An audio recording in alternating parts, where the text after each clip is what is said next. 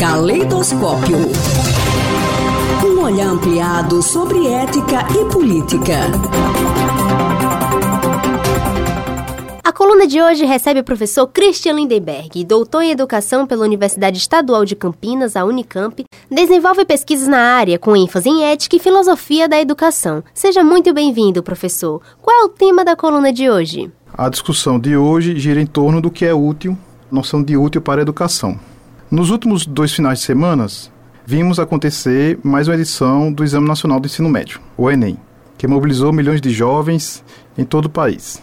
Como tem acontecido nas últimas edições do exame, houve questões compreendidas por alguns como polêmicas. Infelizmente, elas são relacionadas à temática dos direitos humanos. A que gerou mais burburinho na sociedade e principalmente nas redes sociais foi a que utilizou um dialeto utilizado entre os gays. Contudo, a questão não era para saber se as pessoas conheciam ou não o dialeto, mas, segundo especialistas, tinha como elemento central averiguar se o candidato sabe o que é um dialeto. Pois bem, o presidente eleito manifestou opinião condenando a questão, afirmando que vai interferir nas futuras edições do Enem, algo que é vedado pela legislação e disse que o Enem deve ser pautado por assuntos que sejam úteis à vida das pessoas, particularmente aos jovens. Segundo ele, e eu cito, uma questão de prova que entra na dialética, na linguagem secreta de gays e travestis, não tem nada a ver, não mede conhecimento nenhum, a não ser obrigar para que no futuro a garotada se interesse por esse assunto, e emendou. Tão mais grave que a corrupção é a questão ideológica no Brasil que está muito arraigada por parte de alguns aqui em nossa pátria e você tem que lutar contra isso. Até a, a própria prova do Enem é um vexame. Você vê o que é uma prova do Enem, o que mede conhecimento, por exemplo. Essa primeira parte realizada no domingo passado, ou seja, uma doutrinação exacerbada. Em que pese ele ter trocado dialeto por dialética, ou expor que o discurso ideológico é tão grave como a corrupção, como se ele não proferisse um discurso ideológico, além de outros itens ditos por ele, o cerne da minha reflexão vai de encontro ao que se entende por útil, mais precisamente, o que é conhecimento útil na educação.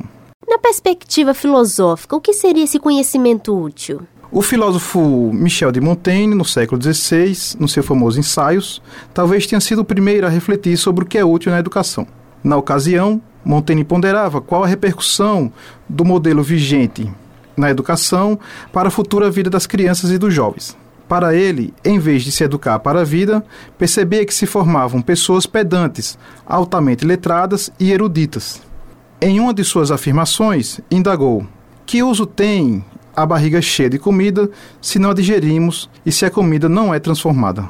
O que Montaigne propôs foi um projeto educativo voltado totalmente para a formação de indivíduos virtuosos, aptos a agirem racional e livremente em sociedade.